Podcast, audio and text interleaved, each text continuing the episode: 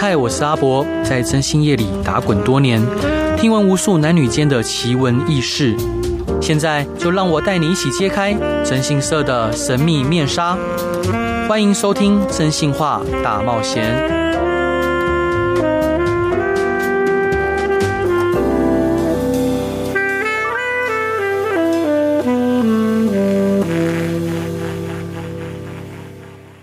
各位亲爱的听众朋友，大家晚上好，欢迎回到飞碟电台，收听我真心是阿仔主持的《真心话大冒险》。今天邀请到的来宾，他不仅是一名专职的牙医师，更是一位具有丰富写作经历的作家。在将近三十年的职业生涯中，他对口腔卫生的重视与推广，以及对文字的热爱，让我们可以一窥他独特的人生还有心路历程。让我们来热烈欢迎林峰丕医师。Hello，欢迎你。阿博好，还有各位真心话大冒险的听众朋友们，大家好，我是林峰丕。哎，老老哥，我很好奇啊，是，就是呃，您在那么忙碌的工作之余，怎么还可以笔耕不辍呢？嗯，这一方面要归因于，就是我从很早期就开始写作了，我是从大概高中的时候就开始投稿，对，然后那个就是那时候建立起来的一个兴趣嘛，所以其实如果严格说起来的话，我其实当。作者这个身份的时间比我当牙医师还要长啊，是、嗯、对，所以呃，如果说哪一个是当成是一个正，哪一个当成是一个斜杠的话，其实搞不好写作这个身份对我来讲是。正职，然后呢，牙医师是一个斜杠的身份，是对。那我很好奇，就是呃，如果像呃林医师，您对呃文学这么的热爱，嗯、而且愿意持之不，就是一直持续这样做，是。那当初是什么样的契机跟机缘，会让您投入呃牙医的行列呢？其实哈、哦，这个说到这一点呢、啊，就要。讲历史了，好好，因为 我们那个年代跟现在的高中生要升大学的管道是完全不同的。嗯，我们那个年代呢，其实你只要选定了你的志向，比如说你念的是第一类组、第二类组、第三类组、第四类组，对，选定之后，那你考完试之后呢，哈，你就要先填这个所谓的志愿表嘛，哈。那以我们第三类组的考生来讲的话，我们的习惯就是就把所有的这个医学系先填过，好，填一轮。然后呢，再开始填牙医系，对，这样子一路的填下去，嗯，然后最后就看你的分数落点落在哪一个科系的这个。录取标准上面，那你就是进到那个科系。所以以我们当时那个时空背景的情况之下，我们当时会去念牙医系的，都是因为考不上医学系啊。是对，现在不一样了，现在当然不同。现在很多的年轻学子有自己的主张、自己的看法，所以他们可能会把这个牙医系当成是第一志愿来选填哦。所以现在已经有一些牙医学系的分数，甚至是超过了某一个某一些的这个医学系的分数。嗯嗯，对，那那个时候我们。就是这样，就是说，因为自己的分数落点就落在牙医系嘛，对，那就只好去念牙医系啊，是对，是被选择的。老老哥谦虚了，没有没有，真的是这样。我们还有同学，就是当时是考上了牙医系之后呢，他觉得不满意嘛，所以他还就是。一边在念牙医系的这个课程，然后一边还准备重考。哈，那也有人就因为这样子又再考上医学系的也有啊。是，对。那老哥，我想请教您啊，就是我们明白了，就是当初为什么想选牙医系。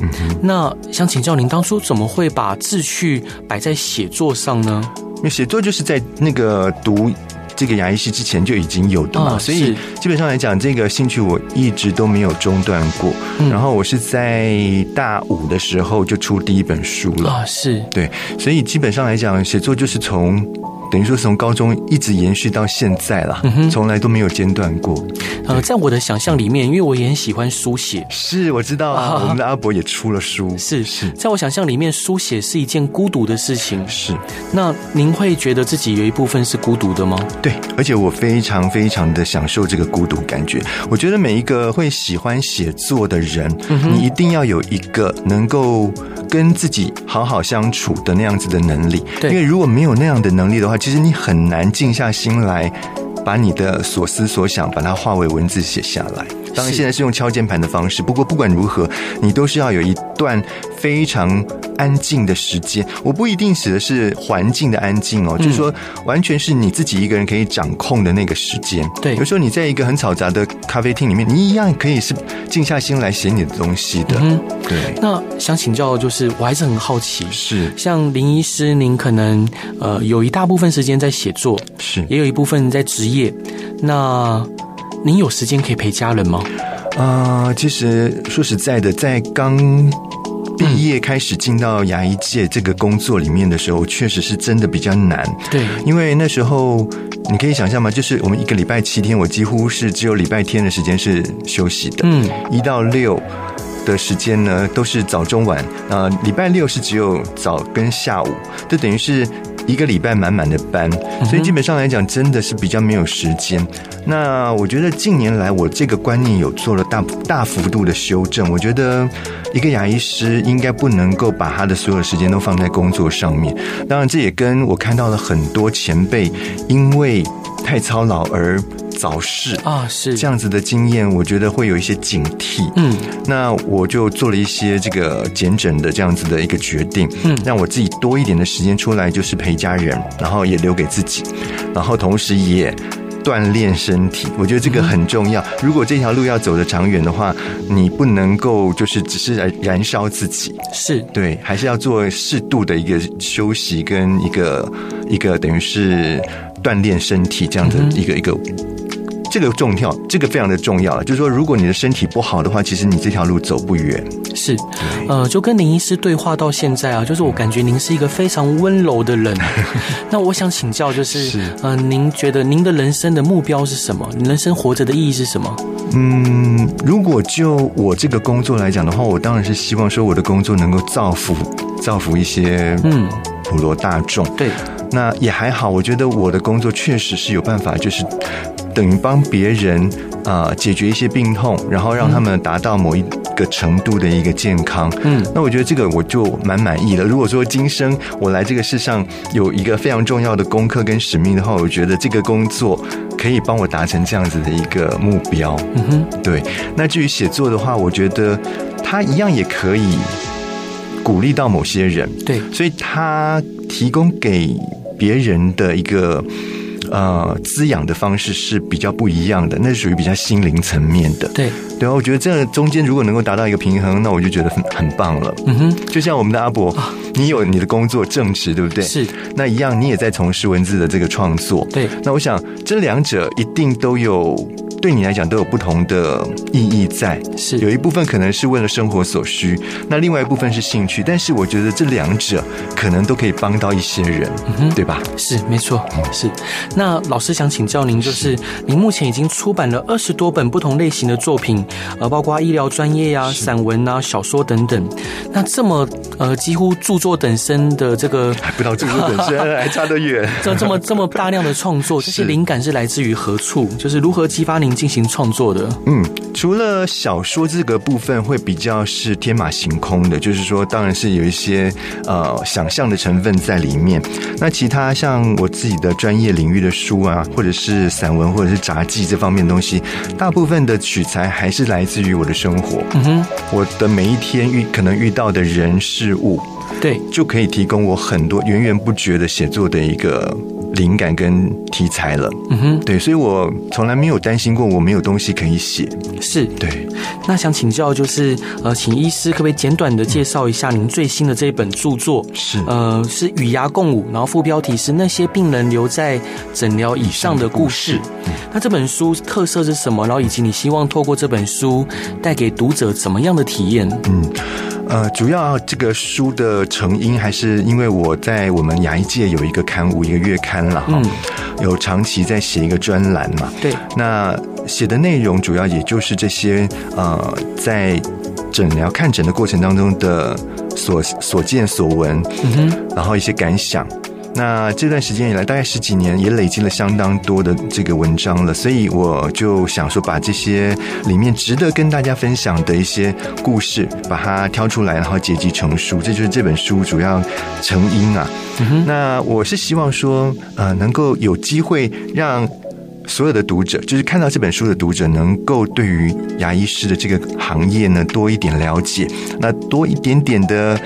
这个尊重啊，也希望多一点点的感谢，因为其实牙医师也蛮需要鼓励。虽然说呃，藏在这个口罩背后，你可能不晓得他的喜怒哀乐，但其实他也是一个人，他每天也有他的这个。各种各样的问题要面对，对，然后他又要面对这么多的有问题的病人，要帮他们解决这些难题、这些病痛。其实呢，他也需要人来鼓励他。嗯，所以如果你下一次去看你的牙医的时候，我希望你呢能够嗯鼓为你的牙医师呢鼓励一下。呃，就是给他打打气，让他有更多的这个能量来帮助更多的病人。是，那呃，林医师，就这本书里面有很多很多的故事，是，然后每一个故事都最后您都会用您自己的呃感受跟心情作为结尾。是是，那这里面大概有几篇故事啊？嗯。哦，几篇故事我倒没有去细算，好多哎，蛮多蛮多的，是很难得看到有一本书里面有这么丰富的故事。嗯，那您自己有特别喜欢哪一篇故事吗？嗯，我其实想要分享一个这个蛮感人的故事哈，嗯，这一篇叫做《老爷爷的假牙》啊，是我记得，对，应该让很多看过的人印象很深刻。对，那这个故事是这样，就是说有一有一天呢，有一个这个。呃，女儿带着她的老爸爸嗯来看牙齿，嗯，然后旁边还有一个帮忙推轮椅的这个看护。嗯哼，那这个老爸爸他其实已经失智了，嗯，所以呢，他没有办法表达自己的问题。那我就问他的女儿说：“那请问你要帮你你的爸爸，呃，就是解决什么样的问题？”他就说他想要帮他爸爸做一副假牙。对。我想说，年纪已经这么大，而且已经失智了，其实可能进食方面已经没有那么的容易。那其实做假牙对他来讲，并没有非常实质的帮助。没错，就说，其实他对他来讲，假牙没有什么实际的效用。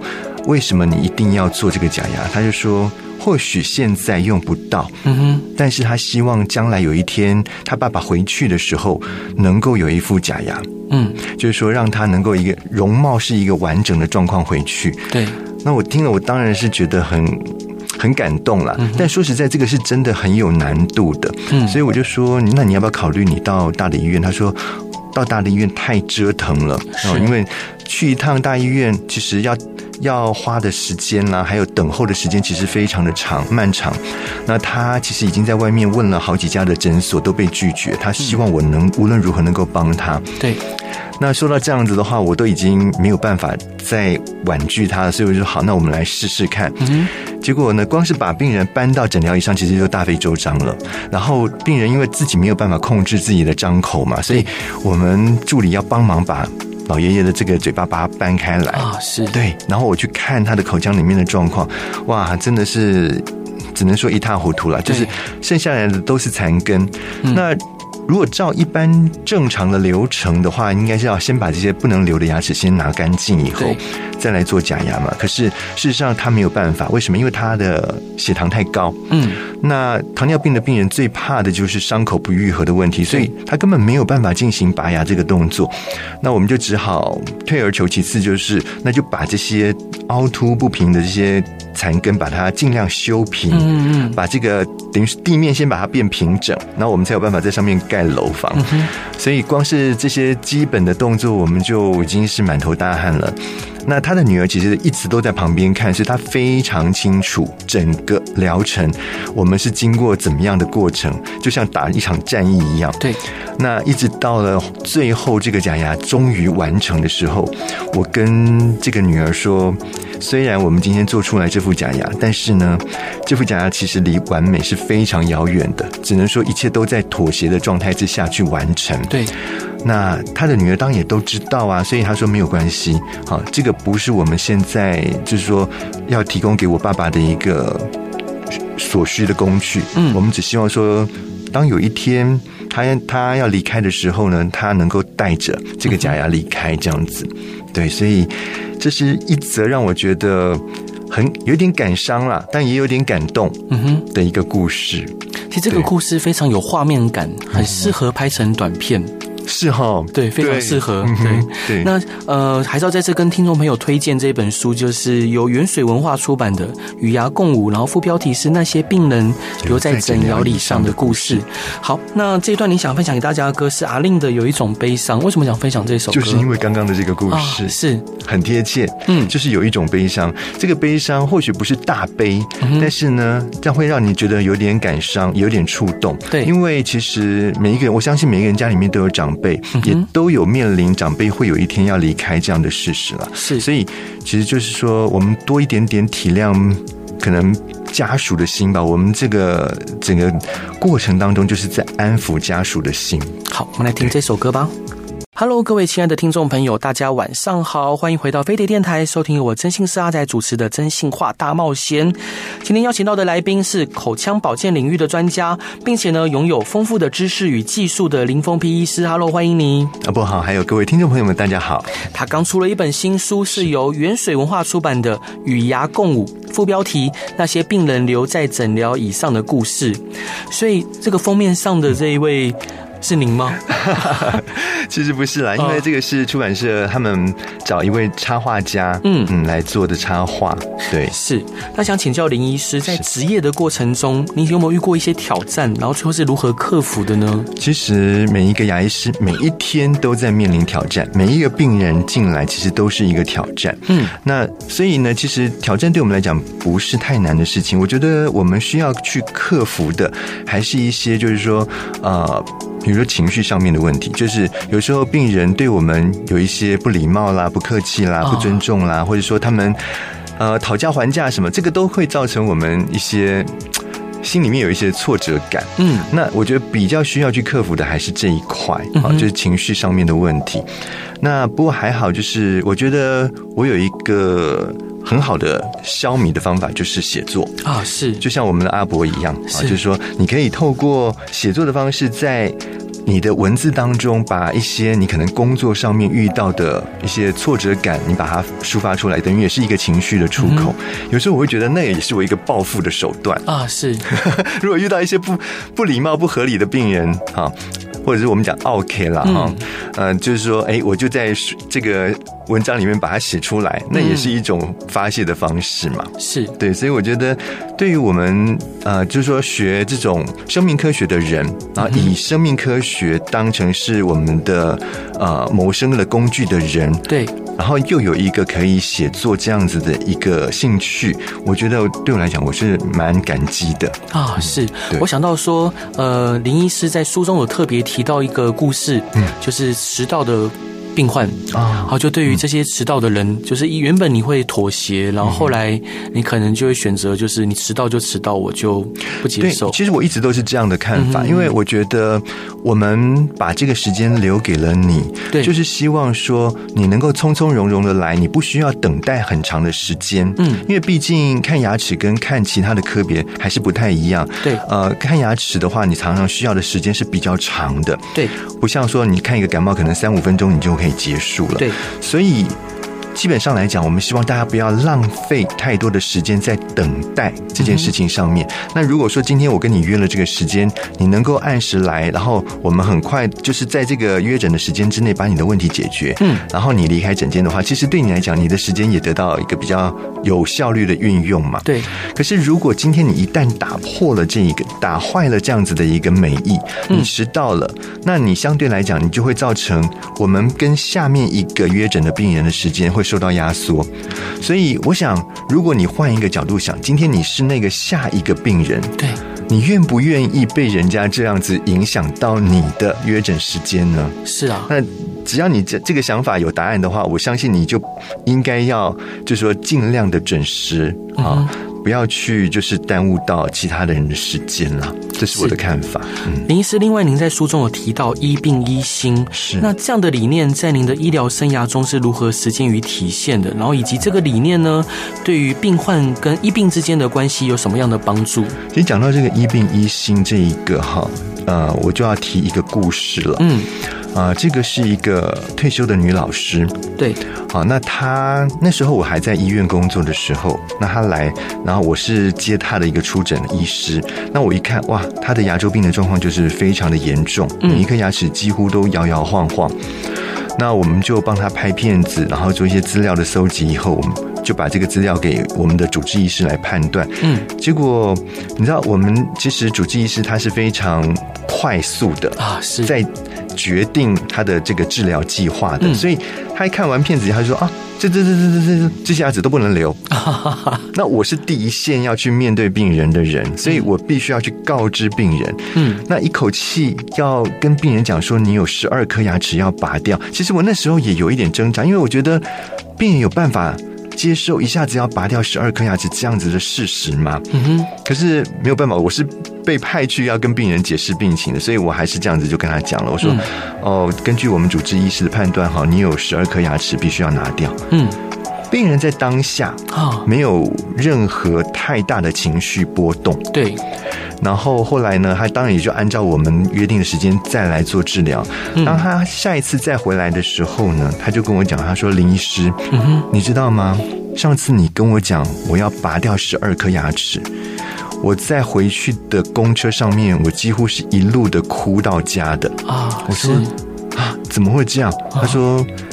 那个对我来讲几乎是一个晴天霹雳，嗯，我没有办法想象，我突然之间要少掉十二颗牙齿，我觉得我没有明天了，嗯，我觉得我活着没有希望了。是，而且呢，他说哦，他说，因为他的这个公车呢会经过那个台北桥，哦，所以他说他曾经有一度他想要下车就从台北桥直接跳下去。天哪！我说有这么严重吗？对啊。他说真的，你没有办法体会，你一下子十二颗牙齿都没有了，嗯，那真的是一个就是晴天霹雳，嗯哼。那我说，其实你不要这样想，因为你好好的治疗之后呢，你还是可以再做一个重建，你还是可以把牙齿再做回去。嗯，那你还是可以好好的吃东西的。所以，呃，这个只是一个过渡时期的痛苦。好，那你尽量的放宽心。那还好，就是他后来也接受了这样子的一个建议。那这个故事也让我体会到，就是说我们在跟病人解释病情的时候，有时候真的不能够太冰冷。对，就是说你。太像法官在判决，有时候病人他的接受是有落差的，他是可能是没有办法在第一时间这样子接受。嗯，而在我后来自己开业之后呢，也确实又再遇到了类似的病患。嗯，那也是一个就是女性，那她是一个家庭主妇，然后她的儿子呢，可能就。刚好要准备出国念书了，所以他已经进入到一个所谓空窗期、空巢期的阶段了。然后我在想，他可能也有一些家庭的问题啦，所以他来的时候是愁苦的脸。我知道他感觉上看起来就是非常的忧郁。嗯，那结果一看呢，他也是一个非常严重的牙周病的患者。嗯哼，是，所以呢，也是有。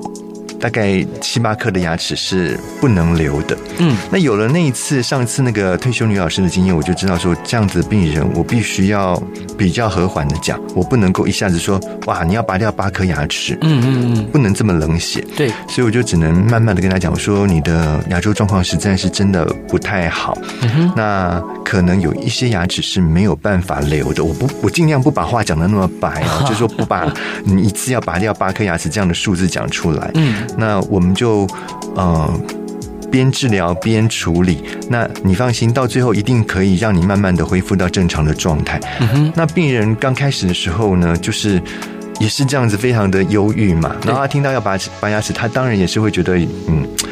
有一一时之间可能有一点难以接受了，嗯，那但是后来呢，他诶在慢慢的治疗过程当中，他知道说哦，原来这个问题可以慢慢的克服的，所以后来他也渐入佳境。那等到后来那个假牙做上去之后，我觉得他整个人就。非常就情绪就好很多了，不像他刚来的时候那么愁苦。嗯哼，对。然后后来他也做了东西来给我们吃啊，我觉得哇，那整个人都完全不一样。是，对。那想请教医师，就是您刚刚讲的是大人，那如果是小孩子呢？就是他可能看到牙医师就害怕，对，那怎么办？其实我说实在，在这边我要非常的呃。赞扬我们啊，这个专门在看小朋友的儿童牙科的医师，是，这是一个非常非常需要耐心的工作。对，我自己都没有办法做到，我必须要这样子讲。遇到太鲁、太不能够配合的小朋友的时候，其实我们都还是会建议家长说，那不然是不是你到这个专门看小朋友的儿童牙科去看？对，因为其实他们。需要付出的耐心跟时间更多啦。你看一个小朋友的时间，大概可以看两三个大人了。对，所以对于很多的牙医师来讲，他不太愿意花那么长的时间去看小朋友，因为你的待遇并没有增加很多啊。嗯，所以这一群愿意付出心血给小朋友的这群小，就是儿童牙科的医师，我是觉得真的很了不起啊。是，对，我可以偷偷问一个问题吗？就是对于牙齿的冷光美白，嗯。是不是很伤珐琅质啊？嗯，基本上来讲，只要是做美白这个动作，嗯，多多少少都对我们牙齿的珐琅质会有一定程度的。损伤，但是这个损伤是可逆的哦，可逆的。对，我必须要先讲是可逆的，因为大部分的这个美白方式都是在牙齿的表面要先涂一层，呃，就是其实讲白就是双氧水，高浓度双氧水去做成的药药剂，嗯，好，然后不管你用冷光或者是用这个呃镭射啊之类的东西去照射这个牙齿之后，让它达到一个可以美白这样的效果，嗯，所以这样子高浓度的双氧水。当然，对我们的牙齿的这个珐琅质是有一定程度的这个破坏的，对，但是它是一个可逆性的，所以呃不用担心。但是，但是就是说，如果你自己的牙齿本身是偏敏感的，啊，是。你本身的牙齿本来就很容易吃吃到冰冷酸甜的食物就非常酸软的人，那可能就要考虑一下这个美白可能就不太适合。是，了解。那想请教就是呃林医师在进行牙医治疗的时候，您会和病人建立怎么样的关系？如何确保病人在治疗的过程中感到安心或舒适呢？嗯嗯，我们常听到一句话叫做“视病由亲”。嗯，我觉得要做到这一个层次是不容易的啦。对，所以基本上来讲，我觉得能够视病犹如朋友这件事情，我们可以至少先做到。啊，所以我一直抱持的一个态度就是说，我们把每一个进来的病人，尽量把他当成朋友，尽量啦。啊，你遇到太鲁、太太麻烦的病人，你还是很难把他当朋友。但是如果是正常的病人的话，我们尽量把他当朋友。嗯，那。因为朋友的话，你会通常会给的建议，你会是一个比较中性、比较中肯的建议。嗯，那病人也就比较容易放下心防去接受。嗯，我比较不喜欢用一个好像命令式的方式，就是说，好像一定要告诉你，你非得怎么做不可。有的医师是这样，就是说他可能觉得他自己很权威。嗯，好，他觉得他讲话就是圣旨。对，所以他常常就是会直截了当就告诉病人说啊，你这个就应该要怎么做。嗯我通常不会这样，我通常的态度就是说，我可以提供给你很多种不同的选项，就好像我给你一份菜单，嗯哼，那你自己去挑你自己觉得合适的方式，嗯，我觉得这样的话，病人比较能够接受啦，嗯，对，比较不会说是被动的，说我好像只能被。就像很多病人来跟我抱怨，他说：“为什么有的医生就是看到他就说你这个牙齿要拔掉，然后你就是要植牙？”他听到就觉得很不舒服。他希望就是说，能不能告诉他有其他的选项？是对。那我想，呃，我尽量提供的就是这个。给你不同的选项，嗯，那你自己去做决定，看你选择哪一个你自己最适合的嘛。了解，对，这样的话你可能就会觉得比较能够接受了。嗯，林医师，这段你想分享给大家的歌是张艾嘉的《爱的代价》，为什么想分享这首歌？其实这个跟一个故事有关系，我可以再讲一下这个故事吗？没问题。好，就是它其实是一个口腔癌的病人的故事，然后来的时候是他的爸爸带着这个儿子来的，嗯。得到口腔癌的是这个儿子，才二十出头而已。那那时候也是我接到这个出诊，我一看就知道不对劲，所以我就转给我们的口腔外科的医师看。然后呢，他一看就是知道说啊，这个就是口腔癌嘛，所以就跟他的爸爸讲说，你儿子已经是得到口腔癌，而且已经很严重，所以请赶快准备接受手术的治疗。这样，那他爸一时没有办法接受，他就说怎么可能？嗯。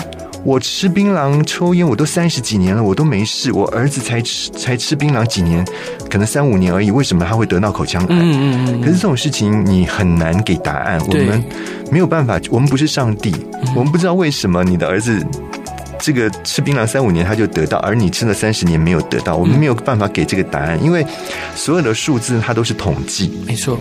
可是对病人来讲，他不是零就是一百，嗯，他要不就没得到，他要不然就是得到了，对，他没有那种什么百分之三十七这种东西。嗯，那那个爸爸他在第一时间他没有办法接受，所以后来呢，他就带着儿子离开。嗯哼，然后事后是好已经好几个礼拜之后呢，我被这个主治医师拉住说：“哎，你还记不记得这个病人？”啊，是。我说：“哎，他不是那个口腔癌的病人吗？那后来呢？他他有没有手术？”他说：“没有啊。”他爸爸带他离开以后就没有回来，嗯嗯嗯嗯，然后等到再回来的时候就更严重了，嗯，可能他觉得我们跟他讲的不够严重，或者说他觉得他还有别的路可以走，对，所以后来他爸爸带他去做了一些民俗疗法、草药那些东西，就耽误了时辰，嗯，所以再回来的时候，其实情况已经更严重，对。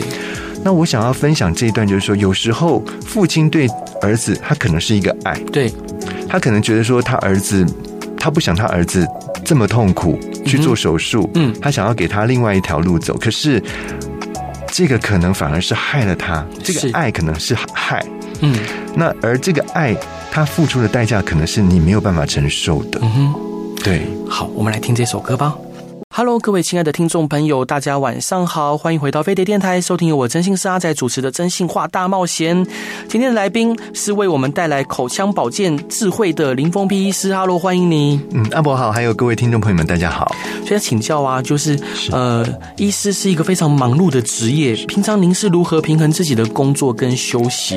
嗯，就是我现在就尽量的把我的看诊时间再稍微缩短一点，就减诊了，哦、就是是。诊诊次稍微缩少一点以后，嗯、我就有多一点的时间可以陪我自己的家人，嗯，然后就是写写东西啦，或者是说呃锻炼一下自己的身体，嗯，对，所以这个我觉得对于一个牙医师来讲是蛮重要的，嗯，就是这条路能够走得长远的话，就是你要多留一点时间给自己，是对。那林医师想请教您啊，就是除了牙医的工作跟写作，另外您刚刚有提到锻炼身体，是。除此之外，您还有涉足哪些领域或者哪些兴趣爱好呢？其实讲起来就很有意思。意思。是。我其实，在年轻的时候还有一个广播梦。哦，是太棒了。可是因为我念的不是本科系，嗯，而在我们那个年代，你知道，当一个广播人，其实他的条件限制是非常严格的，嗯，你必须要字正腔圆，对，你必须要口条清晰，嗯，思路清晰清晰，所以这个工作离我来讲是太遥远。嗯哼，但是这个梦呢，在大概三年多前呢。我终于有机会圆了。啊！那是一个机缘巧合，就是因为我跟呃名作家吴淡如小姐认识嘛，嗯、对。然后她那时候刚好呢开了她自己的 podcast，没错。啊，她有两个 podcast 的节目。嗯、那她那时候呢，就是她就找我来谈一些主题，嗯，结果我们去录了以后，他觉得我的声音跟他蛮搭的，所以我们就。就是有好长一段时间，就是等于是我是他的一个共讲的啊，是主持人这样子。对，然后我也就是他有一段时间比较忙的时候，我去帮他的那个另外一个 podcast《人生不能没故事》嗯做了代班的主持人这样。对对，所以就等于是圆了我一个广播梦了。嗯，虽然说像现在其实。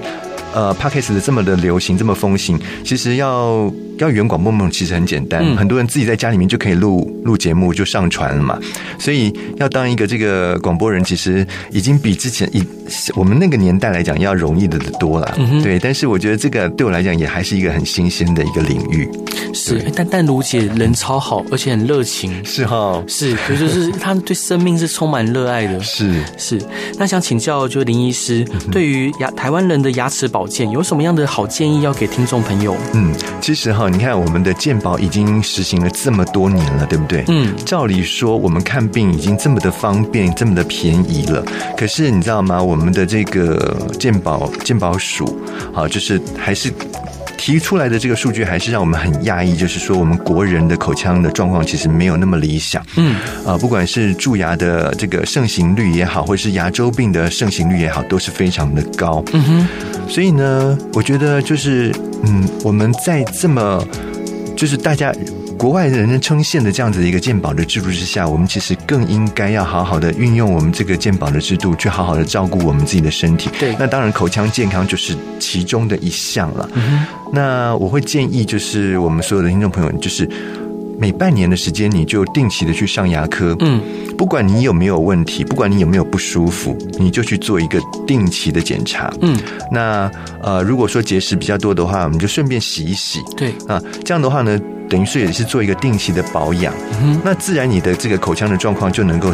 得到一个控制嘛？对，你就算是有一些小问题的话，也会在很早的时候就发现，你不会说等到蛀牙已经蛀得不可收拾了，非常严重了，必须要做根管治疗，或甚至要拔掉了，不需要走到那一步。嗯哼，对，这是我觉得我们既然有这么好的鉴宝的话，我们就好好的运用它。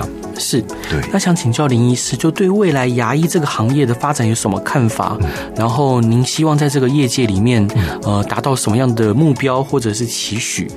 啊，其实我都已经快要退休了，所以其实我也没有对这个职业的生涯还有什么过度的目标跟期许了。嗯、但是，我想现在很多的年轻人是刚要踏进这一行，对，那我会觉得说，嗯，当然，呃，对他们来讲，这个时机点可能。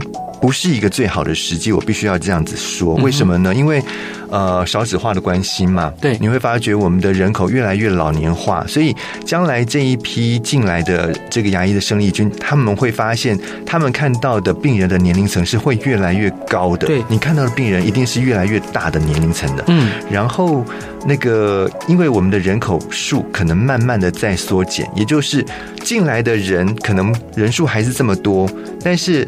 被分配到的病人会越来越少的情况之下，你走这一行，基本上来讲，就是说你想要因为这样子赚大钱的那个可能性可能会越来越低。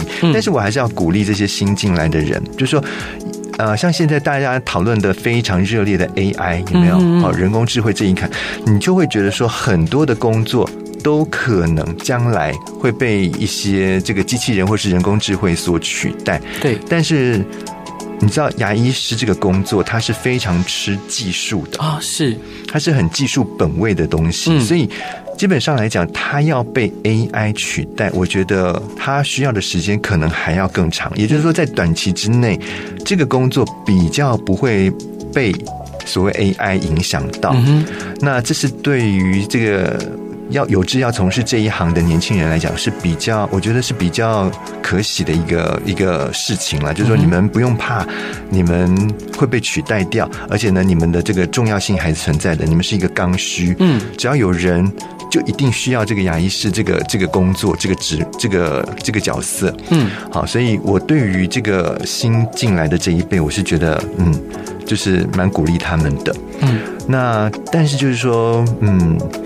无论如何，要知道充实自己，还有就是说，你要怎么样？就像我们在前面提到，就是说你在工作跟生活之间，你要取得一个平衡。嗯，因为我相信每一个工作，呃，你做。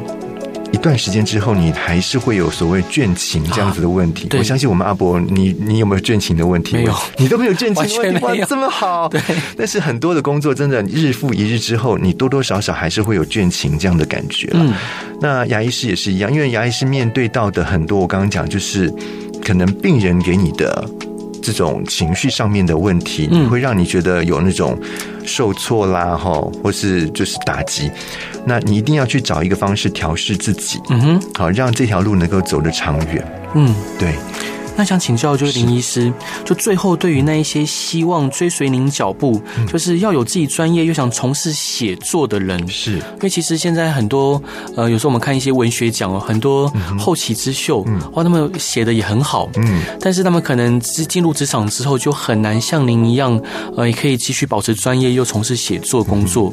那除了刚刚您在第一段有提到说，你觉得可能要适时让自己呃享受孤独跟习惯孤独以外，还有什么样的？建议给他们的，对，就是我觉得第一点要讲的是有梦就追。啊，嗯，趁年轻的时候你多方的尝试，是，尤其是怀有文学梦的这一群年轻人，嗯，虽然我想我们阿伯也知道，嗯，你要靠写作来维生是非常哦太难了，台湾太难了，对不对？好，因为现在的书市又不景气嘛，嗯，对，所以你要靠卖书来过活，基本上是不可能的事情，所以呢。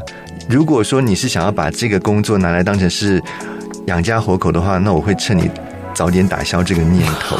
可是如果它是你的兴趣，我就我就会鼓励你勇敢的去追梦。嗯，对。那就像我刚刚有提到，就是说，对于我们这一个行业的人来讲，这是一个优势，因为我们的本行可以养活我们自己。嗯，所以呢，写作这个东西变成，就算它没有办法为我带来很多实质上面的收益，嗯，我依然。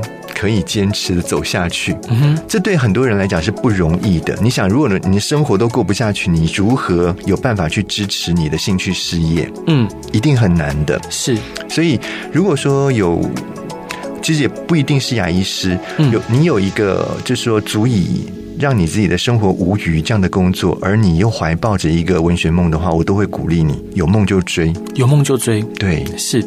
那你说我还是很好奇啊，就是呃，当然很多年轻朋友他们在写作的过程中，是呃，我我我必须这样说，就是我们看国外的文学作品或台湾的文学作品，会发现台湾文学作品好像常常会流于呃个人的情感的描述，嗯嗯、然后或小情小爱，是。那可能就是不管是叙事。观或整个世界观都比较不是那么的宏大。嗯嗯，如果呃建议他们要多多加阅读的话，嗯，或者多加汲取就是灵感的来源的话，你会有什么样的建议吗？对啊，其实你讲的重点就是阅读。嗯，那只是说阅读现在有很多的形式了哈，就不一定是非得要借由书本。嗯。其实现在很多网络上面，不管你是。看网络上的文章也好，或者是说你去看 YouTube 频道啊，嗯、很多的视频等等，其实都是增广你见闻的来源啦。嗯、尤其是现在网络世界就是无远佛界嘛，你你随便上网，你就全世界的东西你都可以看得到了。对对，所以基本上来讲，我觉得现在的世界观要比我们以前那个年代要好很多，因为我们以前那个年代要。截取知识的管道其实是比较受到限制的。嗯，那现在已经这么网络时代已经这么发达了，其实这已经不成问题了。那就看你，因为我觉得阅读是一个嗯从小就可以培养的习惯。嗯嗯。呃很多人就是说，他离开了学校以后，离开了课本以后，他就不再阅读啊。我觉得很可惜，真的，真的很可惜。就是说，现在其实你要获取知识的管道这么的方便，其实阅读这个东西，每一天你可能花个几分钟的时间，你就可以就可以达到这样子的一个目标的。你不用说一定非得要跑图书馆去书店买书，什么都不需要，网络上你就可以有阅读啊。对对，所以其实。嗯，只要透过这样子的一个习惯的养成，自然就会把你的眼界打开来。嗯哼，你的心胸可以打开来。嗯，那就会比较能够接近你刚刚讲，就是说让你的视野更快开阔，你比较有国际观点，你不会局限在一个。可能自己自我的世界里面，永远写的东西都是那么的小情小爱。哎，是对，是。